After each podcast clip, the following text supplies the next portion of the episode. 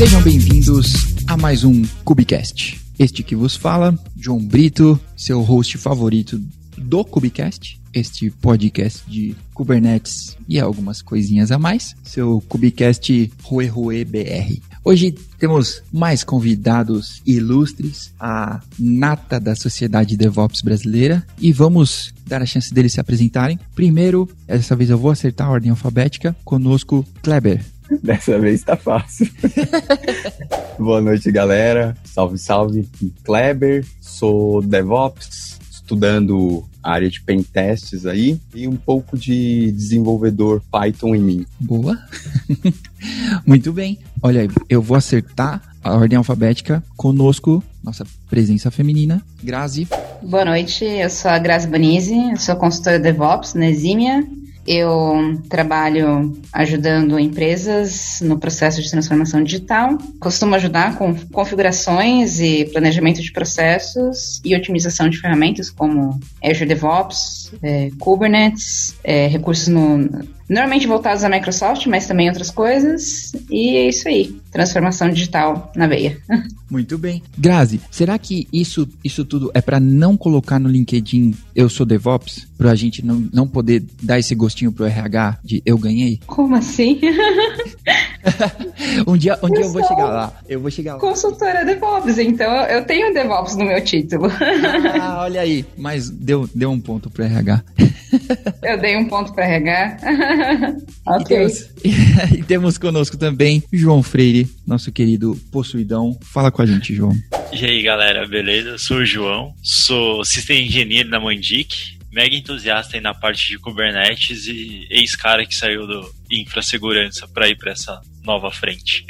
Inclusive o João fez que eu não tô fazendo, né? Ele, ele sai de segurança para ir para infra, eu sou de infra e quero ir para segurança. É, é, a dança da cadeira do DevOps. É. é. Verdade, eu quero juntar as coisas, mas o João já tá fazendo isso. Muito bem. Ó, oh, então essa é a nossa segunda tentativa de falarmos sobre deploy. Então, desafios do deploy.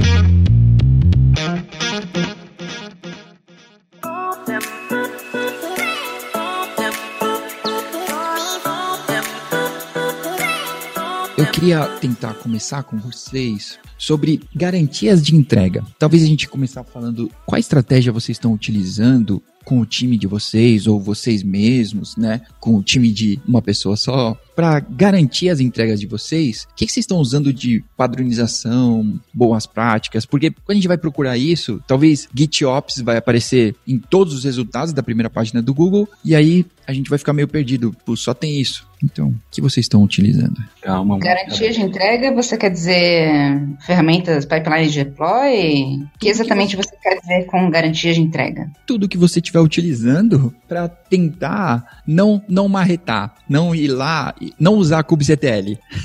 tá, eu vou falar duas coisas. Para mim, garantia de deploy é uma coisa que ocorre em duas etapas. Tem um momento em que você verifica se o deploy foi bem sucedido, é, se, o, se o comando deploy, do deploy foi executado. Em outro momento que você identifica se a execução no, na plataforma de hospedagem foi bem sucedida e não houve rollback.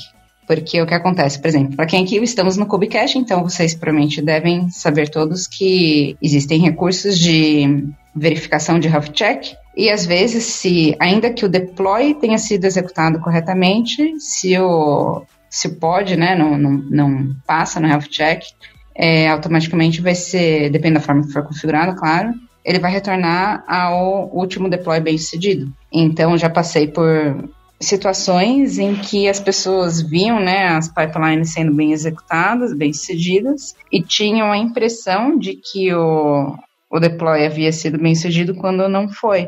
Quando foi. É, te, houve um rollback direto na plataforma.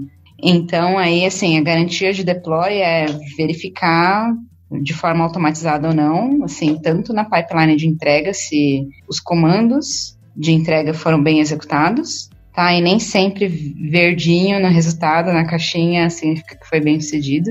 Às vezes a ausência de erro não é não significa sucesso, né? Você tem que configurar bem a plataforma para garantir que o. Adorei essa. Mas é verdade. Às vezes, assim, a ausência de erro dá a impressão de que foi bem cedido, mas na verdade não. Depende de como você configura as tasks, né? Às vezes o, sei lá, faltou variável para preencher, mas você não configurou uma falha na ausência da variável. Então tá lá sem variável que é um pré-requisito. Você acha que foi bem sucedido e não foi, né? Então esse é só um exemplo, claro. Então configurar bem a pipeline para garantir que se uma das etapas não foi bem sucedida, a pipeline vai falhar e não vai dar um falso positivo. E também é, conciliar com ferramentas de monitoramento que vão garantir se aquele deploy que foi solicitado é o que está presente na plataforma. Por exemplo, no caso do falando de novo de Kubernetes, que acho que é o contexto aqui, se o hash da imagem é aquele que foi o mesmo que foi enviado né, na, no momento do deploy, é, tem aí, é, entre as possibilidades de, de, conferência, sim, tem os dados que são mais confiáveis que outros, né? Então, independente da forma que vocês encontrem aí para verificar, é sempre verificar essas duas coisas, porque às vezes você confere uma ponta só, você não tem a noção do todo. Boa. E aí o cara manda um deploy,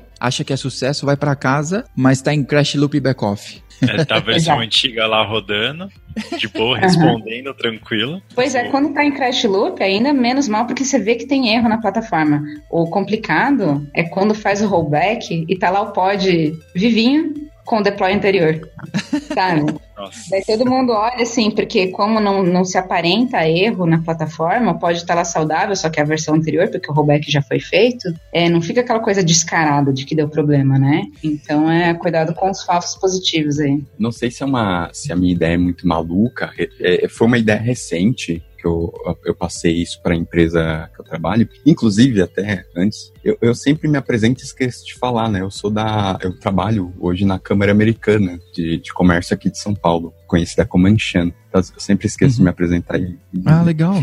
E recentemente é, eu estava discutindo com, com o rapaz da minha equipe e me veio a ideia, eu não sei se é mal, muito maluca, que é, talvez se, se em, um, em um dado momento a gente pegasse aqueles Raspberry Pi, né, é, montasse um clusterzinho básico ali de pega-se três, né, três Raspberry Pi, monta-se um cluster de Kubernetes e faz um deployzinho mínimo, não é garantia, como a Grazi disse, né, não, não necessariamente é uma garantia mas até para se testar deploys, não fazer o, o, o, famoso teste em produção, né? Se testar deploys é uma pode ser uma sacada legal, que você você vai começar a perceber que muita coisa está quebrando, é, onde está quebrando, que você deixou passar, né? E, e aí você tem essas variáveis, né? Tipo, ah, puta, realmente eu esqueci aqui de colocar um health check na minha, no meu pod, né? Uhum. No meu container. Então não sei se, se é uma maluquice, mas me surgiu essa ideia recentemente, né? Não sei se, se já fazem isso, por exemplo. Legal. Talvez, mas por que não usar um kind, de repente, para só simular tudo isso e. Então, porque eu, eu pensei na. Tipo, a gente tem alternativas, né? Minikube, coisas do tipo. E pode ser utilizado. Eu, eu coloquei mais essa, na verdade, colocar, fazer um cluster, criar um cluster de fato, né? Porque o Kind, Uh, se você rodar localmente na sua máquina, você vai rodar uma instância do kind. Não é um cluster. Ele não está se comunicando com outros kinds, a não ser que você tenha três, coloque três máquinas, né? Do, uhum. três desktop, nodes notes e suba. Então, eliminando isso, e aí, na, na prática, você vai ter também um cluster portátil, né? Levou, pra, leva para onde você quer o louco do, o louco do cluster, né? Vou para a faculdade, levo o cluster para fazer teste de deploy. Na última Cubicon, no, no, no stand da, da Ubuntu, que eles estavam mostrando microcates, eles tinham uma, uma maleta laranja, cara, era muito bonitinha. Era uma, uma maletinha laranja que tinha já o Raspberry Pi, então quando você abria assim, já tinha os, os três Raspberry, tudo encaixadinho dentro, sabe? E você só tirava a fonte, tipo, só o fiozinho da fonte e plugava na energia e só. Cara, era muito, muito bem feitinho, sabe? Porque aí era o louco do, era o louco do cluster, mas era bem profissa, sabe? Muito bem Gente, mas assim, eu entendo que isso é divertido, mas eu não sei o quão prático é. Até porque, assim, é. vocês estão considerando. Eu também gosto de Raspberry, tá? Não, acho que, assim, fa fazer isso just for fun é uma coisa, mas o, se o cluster está bem configurado, com a infraestrutura como código bonitinho, você quer só testar deploy, sobe um cluster por temporário por uma hora, testa os deploys que você precisa e destrói, uhum, é. sabe? Não. É. é. é a mesma ideia do, do Kind, né? Acho que acho que Sim. Só que é. o Kind ele não vai reproduzir no, no nível né, que, que a gente poderia fazer se a gente realmente subisse o cluster inteiro com na nuvem com a mesma configuração e tudo mais. O Kind, até onde eu sei, ele vai ter uma configuração mais enxuta, né? Dependendo do teste pode ser suficiente, claro, mas assim, se é, a então, intenção é... Se, porque se é, se é, é, teste de aplicação, o, o kind, o kind dá, dá, dá vazão. Eu acho que se você está é, mas... desenvolvendo coisa do, do cluster ou, sei lá, coisas mais complexas, aí beleza, eu concordo. Eu acho que também concordo com a Grazi. Ah, sobe lá na, na sua nuvem, onde você já está subindo, dois palitos sobe o cluster e mata também, né? Sim, já deixa tudo pronto. Uhum. Um, um, negócio que eu comecei a aderir mais, que mesmo que não entre, por exemplo, numa pipeline para um deploy, é gerar tudo o pacote Helm para as coisas, porque depois para você implementar fica bem mais tranquilo. Eu, para outra pessoa que também não tenha tanto conhecimento da ferramenta, eu achei Gente, que ficou fazer mais... pergunta. Vocês estão gostando do Helm? Eu também uso o Helm, mas assim, eu não estou vendo mais tanta comparando com com fazer as coisas na unha, vocês estão vocês estão curtindo o uso do Helm? Então, eu... com o Realm 3 eu tenho gostado, mas assim, principalmente quando eu vou ter que. Alguém que não tem tanto conhecimento vai precisar fazer o deploy. Eu hum. prefiro fazer, por exemplo, no deployment mesmo, tranquilo, mas para uma pessoa eu acho muito mais amigável. Então eu achei que para passar esse conhecimento eu achei mais tranquilo. Eu acho que o Helm ele vai de encontro ao que era o, o que era o antigamente a gente sem gerenciamento de pacote no, nas, nas distribuições Linux, saca? Além de facilitar facilitar para quem tá, para quem não entende muito, também de certa forma facilita o nosso trabalho. E não que tenha que ser fácil, né, a todo momento. Mas acho que esse lance de, de da gente ter pacotes, né, um gerenciador de pacote, também acaba facilitando o nosso trabalho, porque ele é fácil também de fazer rollback, é fácil de gerenciar. Eu tenho gostado bastante também, né? Eu tô, eu tô então, utilizando o Helmify. Eu acho a ideia maravilhosa, tá? Eu concordo com vocês, mas assim, eu acho tão difícil de identificar quando tem algum problema. Às vezes, assim, tem algum errinho no chart de configuração que não foi identificado na, na etapa de validação do, do, do chart, né? do empacotamento. E ao invés do que é, você ter uma mensagem clara, fica lá dando timeout. E às vezes atualização, principalmente atualização de configuração, é muito difícil. Às vezes é mais fácil você remover o chart anterior e subir outro, dependendo do, do tipo de alteração que você estiver fazendo, entendeu? E mesmo eu, e eu tenho usado três, tá? Isso que já tá bem melhor, que já, é, que já é simplificado, né? A questão de configuração. Uhum. Mas mesmo assim, eu tô achando, eu achei a ideia muito boa, mas eu não sei se já chegou no grau de maturidade que eu gostaria de ver. Daí eu queria até comparar com a experiência de vocês, se vocês estão, se vocês passam por esse tipo de perrengue que eu descrevi, ou se vocês é, estão de boa.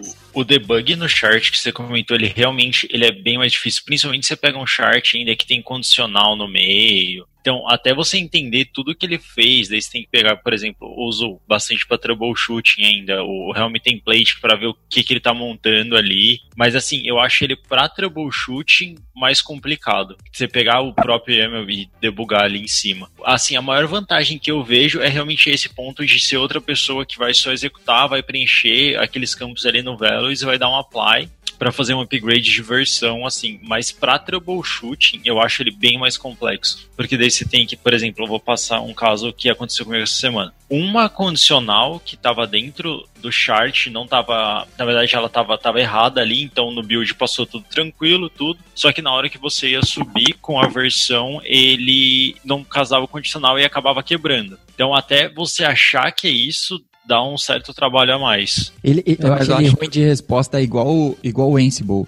Quando... É, é isso que ia falar. exato, isso que ia falar.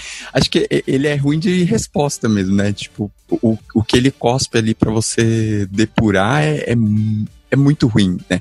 E assim, não é complexo ao extremo. Você, de fato, se você olhar com calma, é, é, sentar três dias na frente do log, mentira, sentar ali e olhar com calma, você de fato consegue entender o que aconteceu. Mas as mensagens dele é meia, é, é muito nebulosa, né? E isso que eu acho que, que complica. Aí é, de fato, eu concordo com a, com a Grazi, acho que o nível de maturidade, né, do Helm ainda não é um nível que, que você olhe e fale, poxa, essa é a ferramenta, né? E isso aqui eu, eu quero levar e case comigo. Eu também. É, e assim, de novo, eu acho que a proposta é ótima, mas eu acho que o tempo que já está ativo já daria para gerar uns templates mais completos, assim, mais parametrizados. E você já. Porque assim, ele gera um, um template completamente genérico e você vai alterando as coisas na unha, é muita chance de dar ruim, assim, acho que a pessoa para configurar o template inicial do serviço, a pessoa tem que conhecer muito bem. É lógico que para trabalhar com isso a pessoa tem que tem que dominar a plataforma, a tecnologia, mas eu achei que nessa altura do campeonato os templates já poderiam estar mais padronizáveis para se adequar mais ao serviço, o tipo de serviço que você quer publicar. Por exemplo, às vezes não é sempre que você quer um, um config map ou você já quer criar um serviço com saída externa, sabe? É, e não ter um template que faz tudo de tudo que você precisa ficar limpando na unha, entendeu? Hum. Então, acho assim, as minhas críticas ao Helm, assim, são essa questão do troubleshoot, quando dá, dá ruim, e também a geração de template, assim, completamente genérica, eu acho que hoje em dia já dava para ter melhorado um pouquinho também. Grazi, você já usou o Customize? Não. Que tá dentro que do. Que vocês acham? Que foi para dentro do kubectl, inclusive, né? Eu, eu acho a proposta dele muito boa, assim, tipo, particularmente nos usos que eu tenho, eu tenho mais gostado de utilizar ele que o próprio Helm. Hum, principalmente pra... por ser mais amigável, assim.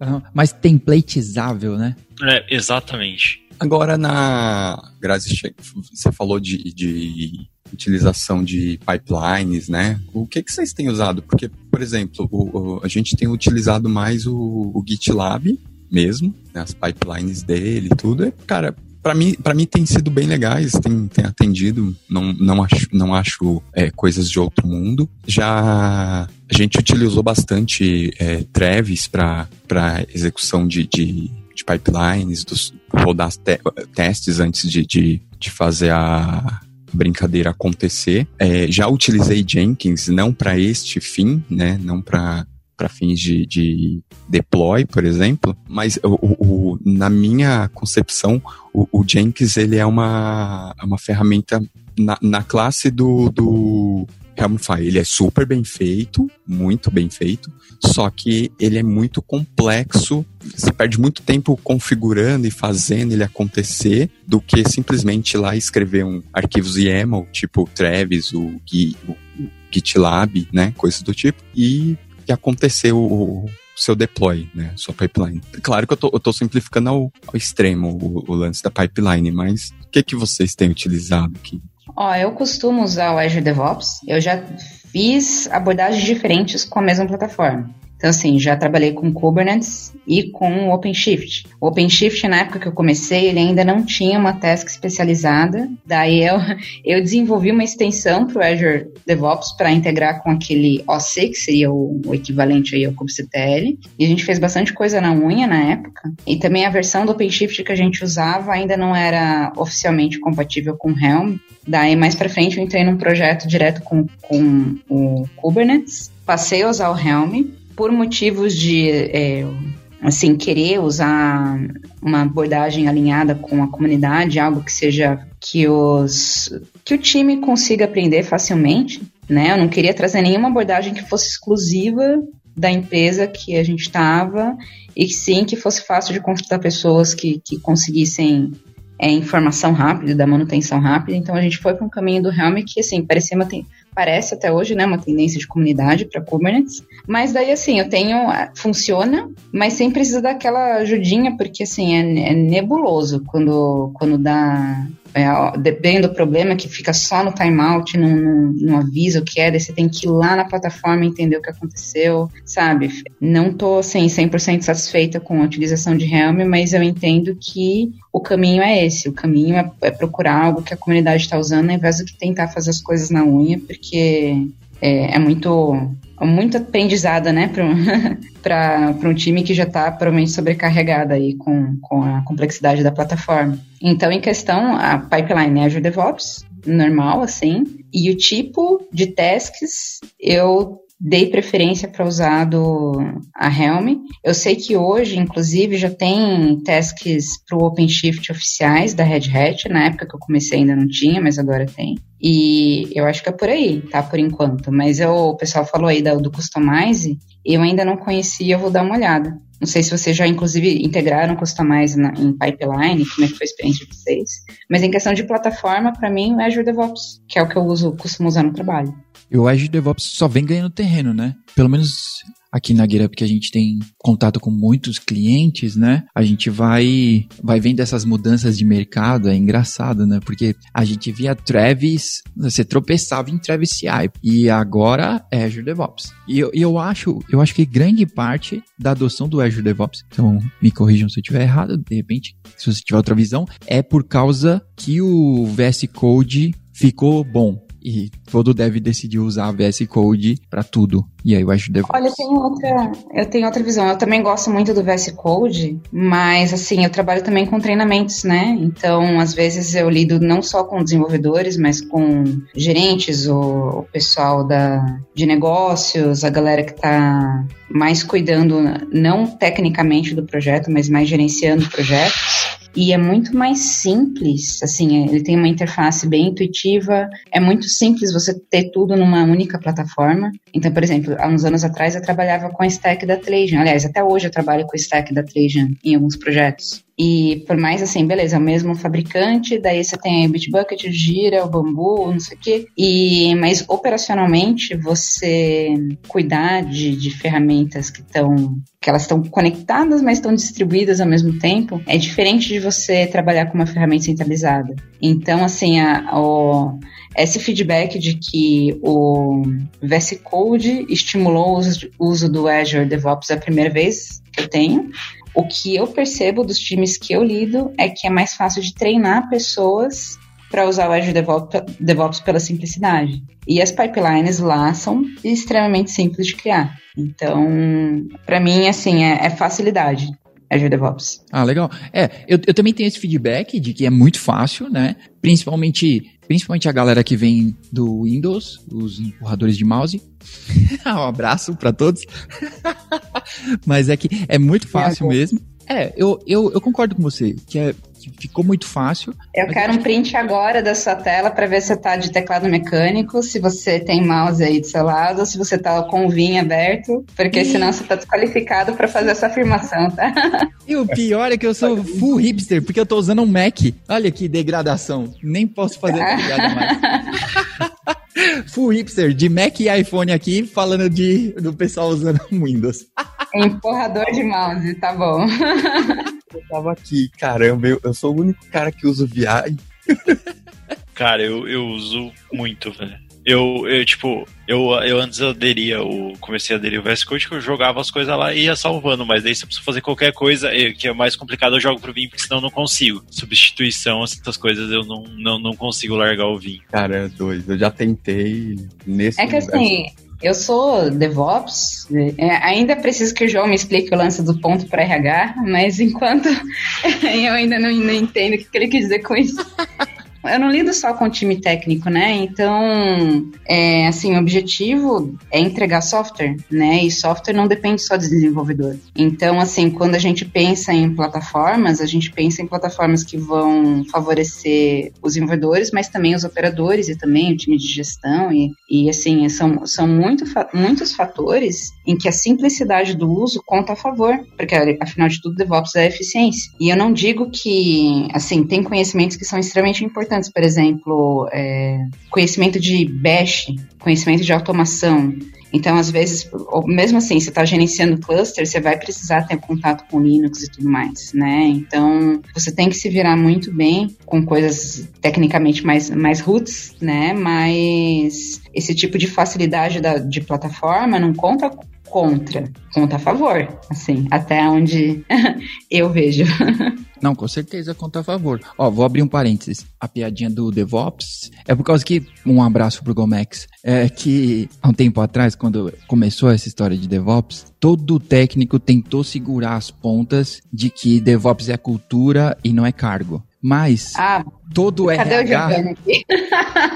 O todo RH procurava no LinkedIn. teve uma é. Então, sabe que eu quando eu tava, eu fiz uns vídeos no YouTube sobre DevOps e eu queria trazer um pouquinho essa visão, porque pra, o DevOps é um termo de comunidade, né? Então, assim, ele não tem um dono. Não, não é que nem o Scrum, que tem aí a, as organizações que realmente definem o que, que é Scrum e o que, que não é. DevOps é um termo que cresce junto com a comunidade uhum. e que se um determinado termo tem aderência, não adianta você desbater o pé e falar que não é se, se teve. Então, é, eu até fiz uma pesquisa antes de lançar meus vídeos, eu fiz um formulário Google Docs zoado.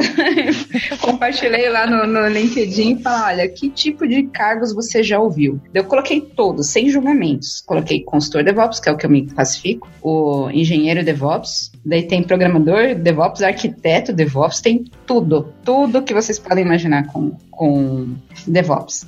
E eu tinha gente que tem. Primeira vez que eu ouço o termo consultor DevOps, juro. Consultor eu vou ah, explicar não, assim. Tem que... vários. É esse, esse eu, eu vou explicar o que significa o, o consultor DevOps para mim, mas antes, só para terminar essa questão do formulário, que daí, assim, eu coloquei todas as opções que eu já tinha ouvido falar e opções de outros, né, para o pessoal completar com alguma alternativa que ainda não tinha sido escrita. E tinha galerinha aqui que fazia questão de falar, é, mas porque é cultura, né?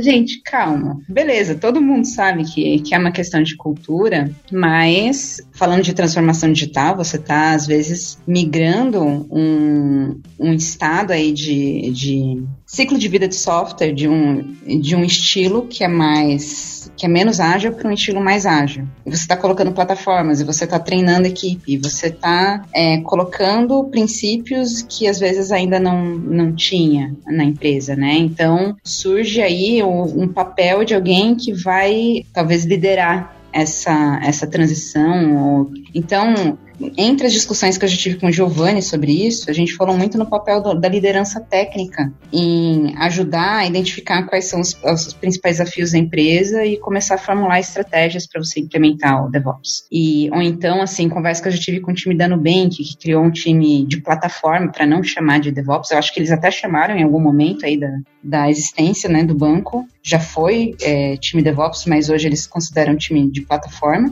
que é aí focado, é, que eles não só cuidam dos, é, da hospedagem, né, mas também das integrações. Então, por exemplo, todo tipo de funcionalidade para integrar, integrar com as plataformas é esse time que produz para os desenvolvedores não terem que ficar reinventando a roda e ficar gastando energia com conhecimento que às vezes nem é deles. Então, independente de como a empresa nomeia esse tipo de papel, existe a função de olhar para as plataformas e ver como que o time de desenvolvimento vai integrar com essas plataformas. Então, assim, se falar DevOps é tão ofensivo para alguns, assim, coloca aí liderança técnica, coloca o nome de plataforma, seja feliz, coloca o nome de João. A gente tem dois Joões aqui, ó. Pode.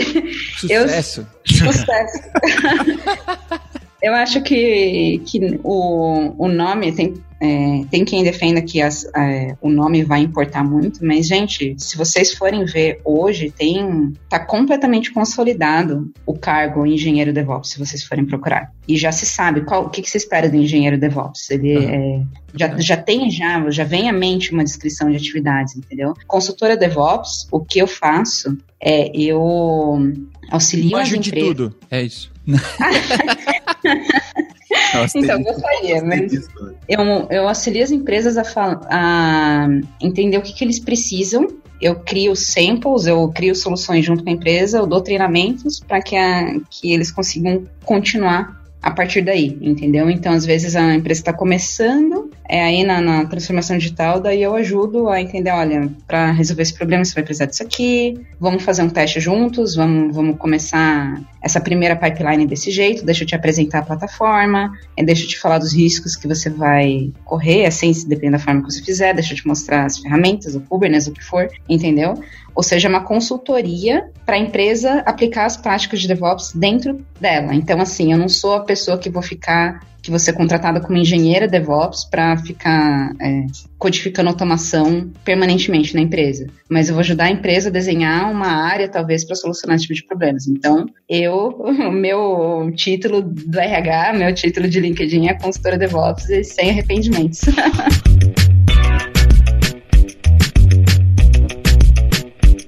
vocês têm algo contra a, a, o, o, termo DevOps, como assim, encargo? O que, que você, qual é a visão de vocês disso? Eu não, eu não, eu sou a favor. O meu único argumento que eu sou a favor é que é o RH que procura as pessoas. Por mais que, tipo, eu gerencio uma equipe na GitHub por mais que eu precise procurar alguém, você vai procurar no LinkedIn e, e, como, né? Porque eu acho, eu acho legal quando as pessoas colocam assim, ah, eu ajudo empresas a X, Y, sei lá. Beleza. Mas no search do LinkedIn, você não vai aparecer.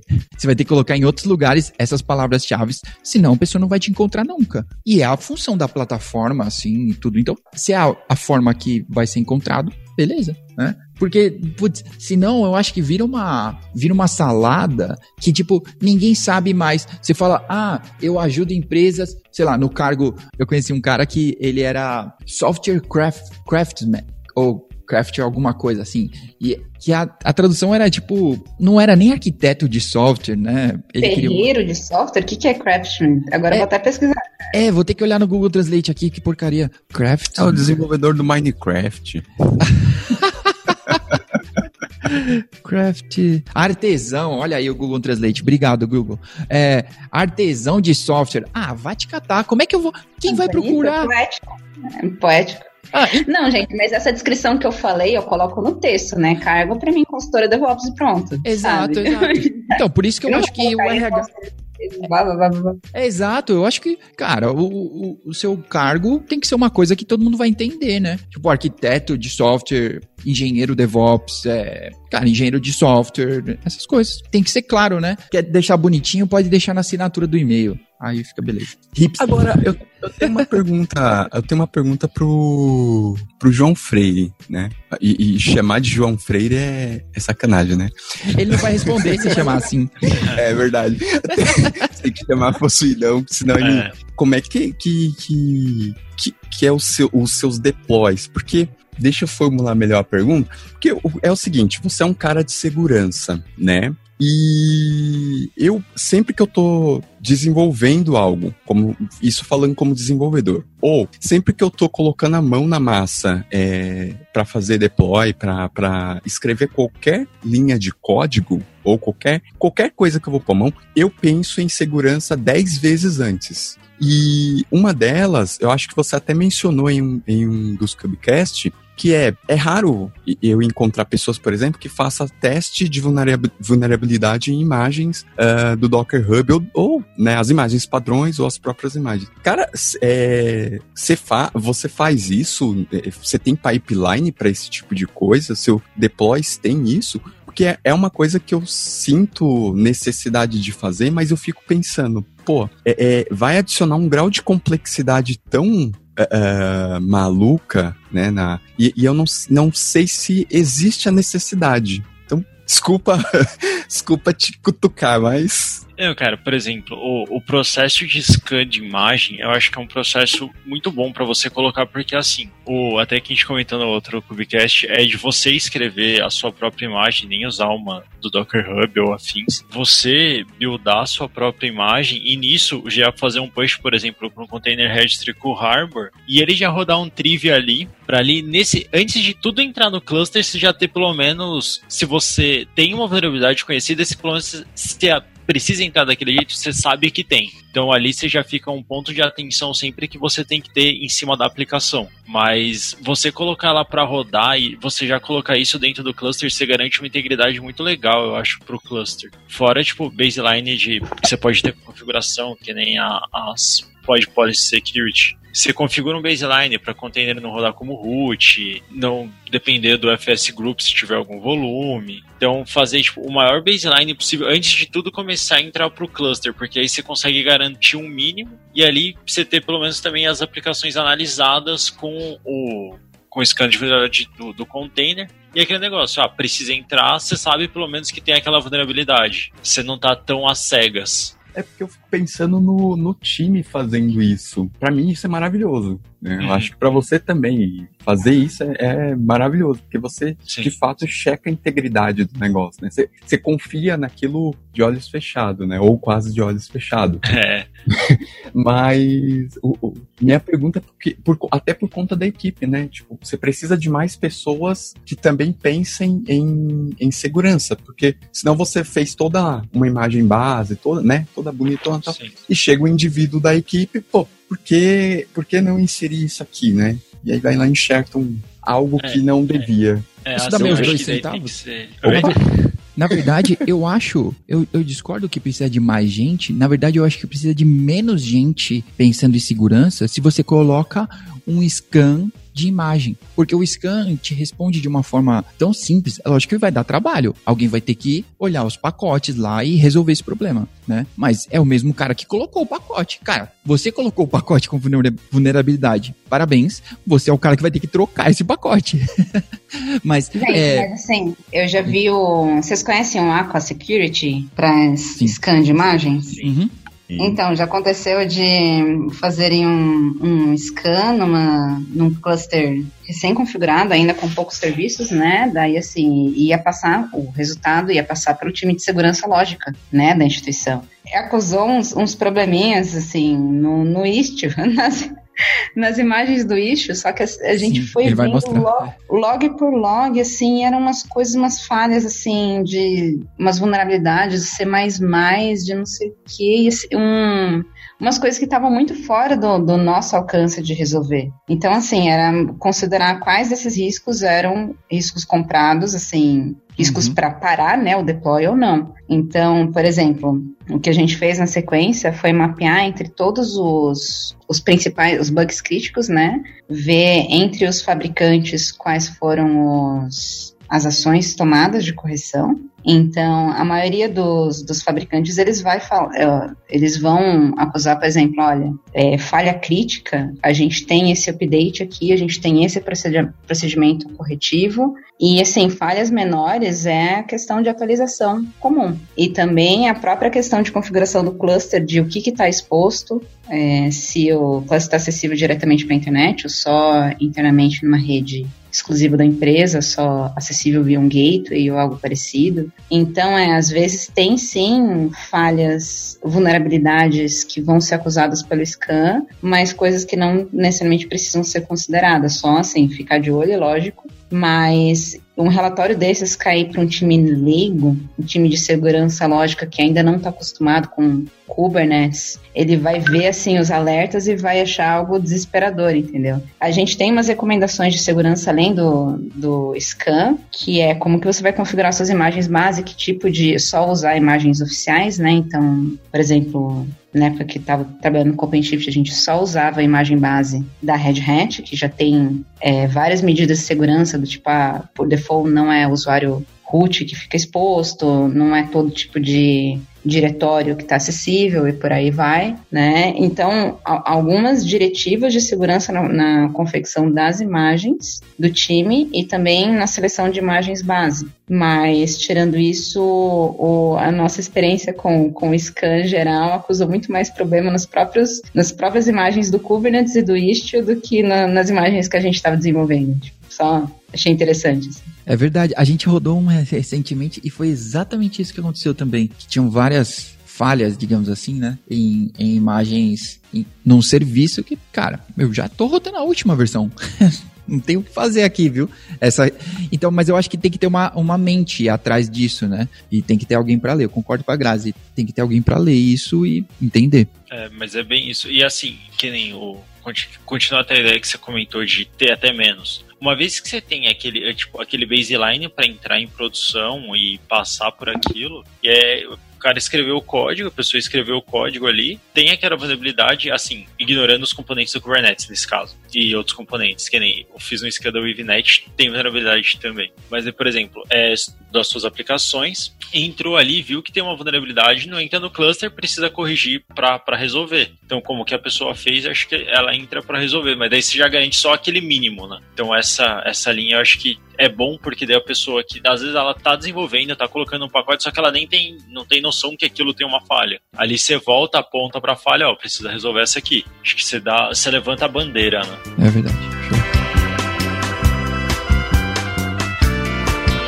Ó, eu queria voltar no CICD queria perguntar para vocês sobre entrega em ambientes diferentes. Talvez tenha algo a ver também com o que o Kleber estava falando, né? Sobre um ambiente para testar e tudo. E até para várias empresas eu, eu, inclusive, recomendo que ela tenha mais de um cluster, né? Para poder errar em um, né? E acertar no de prod. E aí, o que, que vocês usam, né? Se vocês tem esses cenários assim com mais de um cluster, mais de um local de entrega. É, o que, que vocês usam? Se alguém aí usa Spinnaker, que eu acho uma bazuca para deploy, e que tipo você vai ter que integrar um, um, CI ainda por cima. Então, se vocês usam, se vocês têm esse cenário, e o que, que vocês fazem com ele? Em questão de cluster, todos os times que eu trabalhei tinham um cluster exclusivo para produção, no mínimo, e pelo menos um cluster para ambientes de teste às vezes um para cada um dos, dos ambientes, às vezes não. É, a gente argumenta né, que com Kubernetes a gente consegue ter uma divisão lógica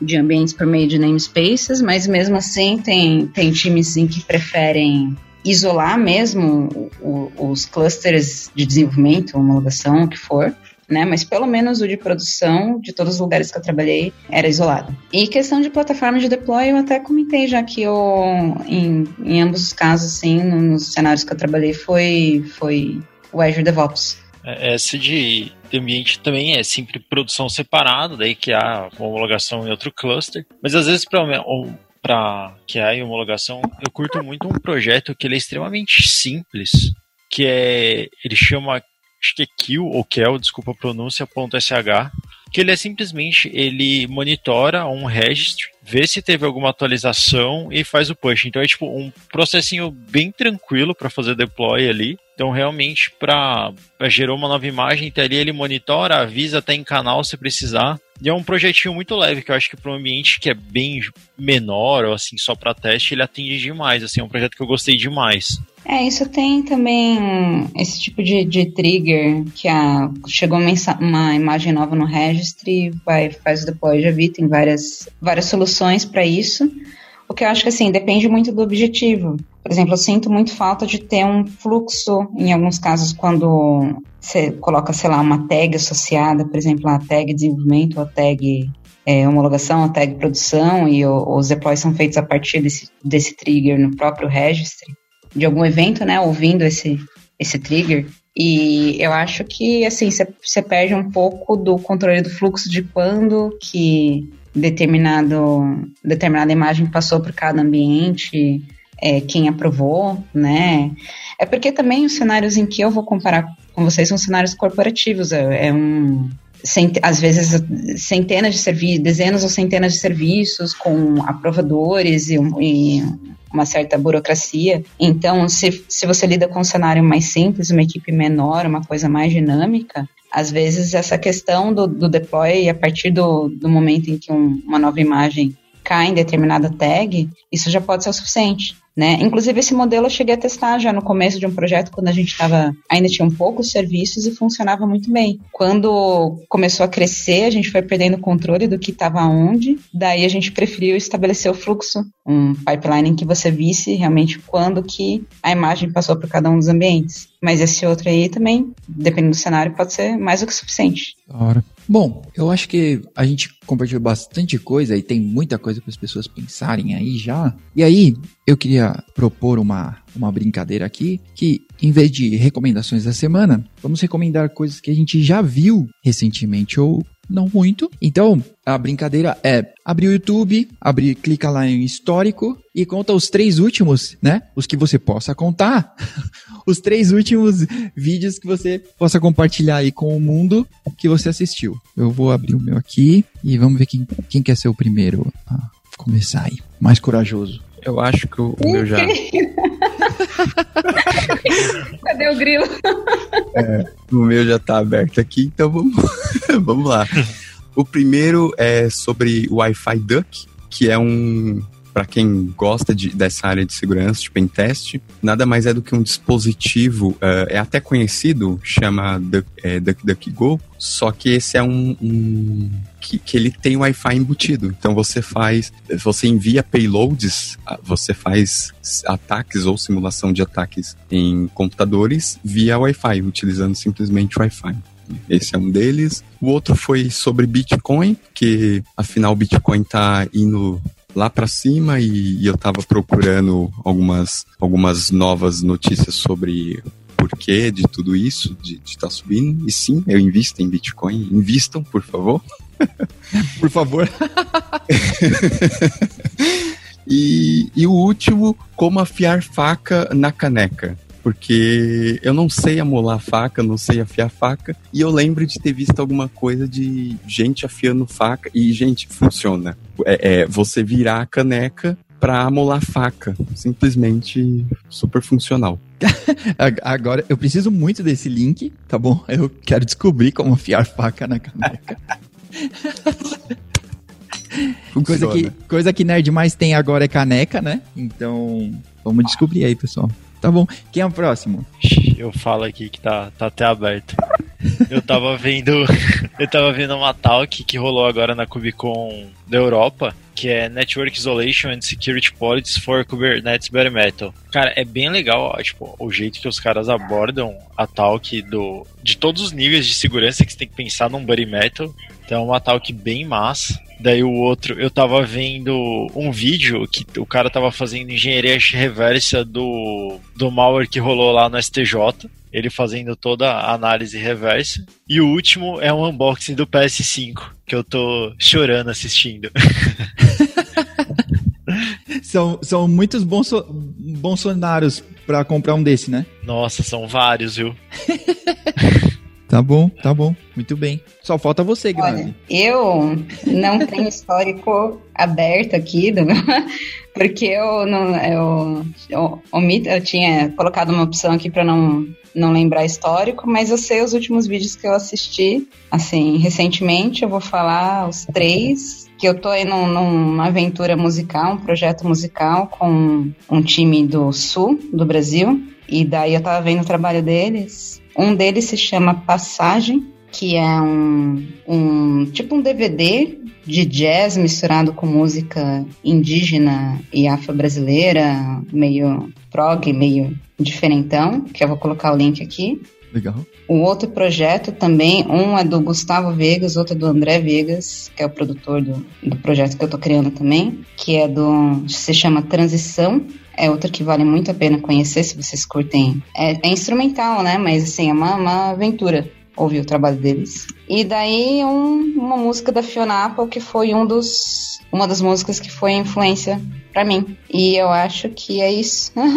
Vou tô mandando aqui os três links para vocês. São é, ultimamente tudo que eu ouço é não tenho visto muito vídeo técnico, né? Nos últimos, nas últimas semanas bem focada em música, mas assim, se vocês tiverem curiosidade, são as minhas recomendações aí para vocês. Legal, vou colocar todos os links e ó, vou compartilhar os meus agora, né? Não seria justo. Então, ó, eu, eu fico escutando durante o dia, assim, no fone, um, um som para não me dispersar, assim, sei lá, ó, e que é tem uns, uns barulhos assim em X Hertz, né? Então eu vou compartilhar isso aqui, ó. O, o nome é muito bom, Super Intelligence. então, ó, escuta isso aí pra você ficar mais inteligente. Comigo não tem funcionado, tá bom? Eu continuo tão burro quanto sempre fui. Mas, talvez por causa. Eu continuo burro por causa dos outros vídeos, tá? Então, eu tava. Eu assisti Léo Lins, Piadas Secretas, um show completo. Só tem. Olha, se você é sensível a piadas, não clica, tá? E Antes desse foi o Plantão Chororô, do Giro de Quinta do Cauê Moura. que eu também assisto tudo. Eu só vejo lixo no YouTube, pessoal. Tá bom. Cara, esse, tá esse bom. último era o meu quarto, era o meu próximo vídeo. Piadas é o da Afonso Padilha. Cara, gente, do... como vocês suportam esse cara, meu Deus do céu. Qual, qual, qual deles? Os três são tão ruins quanto Léo Lins, Afonso ou Cauê. Tá bom. Pessoal, olha, muito obrigado por terem topado a brincadeira, principalmente por terem topado participar aqui do Cubicast, dar um tempo de vocês aí. Sexta-feira 13, pessoal, ó, tô, A gente tá gravando numa sexta-feira 13, tá? Dia 13 de novembro estamos gravando esse, esse episódio. Provavelmente vai demorar um pouquinho para ser lançado, mas vamos torcer para dar tudo certo. Que não passe nenhum gato preto aqui em cima do, do teclado para não zoar. Gato preto é sorte, gente. Isso foi um sinal mal interpretado pelas pessoas. É, o meu, o meu tá aqui no meu pé. ah, a gente não esperaria menos de você, né, Posidão? então, o pior é que tem um de. Tá com três, um no meu pé e um de cada lado aqui ouvindo. e embaixo da cadeira tem um pentagrama. É. Inclusive, essa semana não vi, não vi o Poseidão jogar nenhuma foto de nenhum dos gatos. Não, essa semana tava frenético, mas eu, eu, eu tirei, mas eu preciso postar, só não deu tempo de postar. tá bom. Pessoal, muito obrigado. Muito obrigado pelo tempo de vocês. E nos vemos na próxima ou nos próximos deploys por aí. Obrigada, Valeu, gente. Valeu, boa noite aí. Valeu.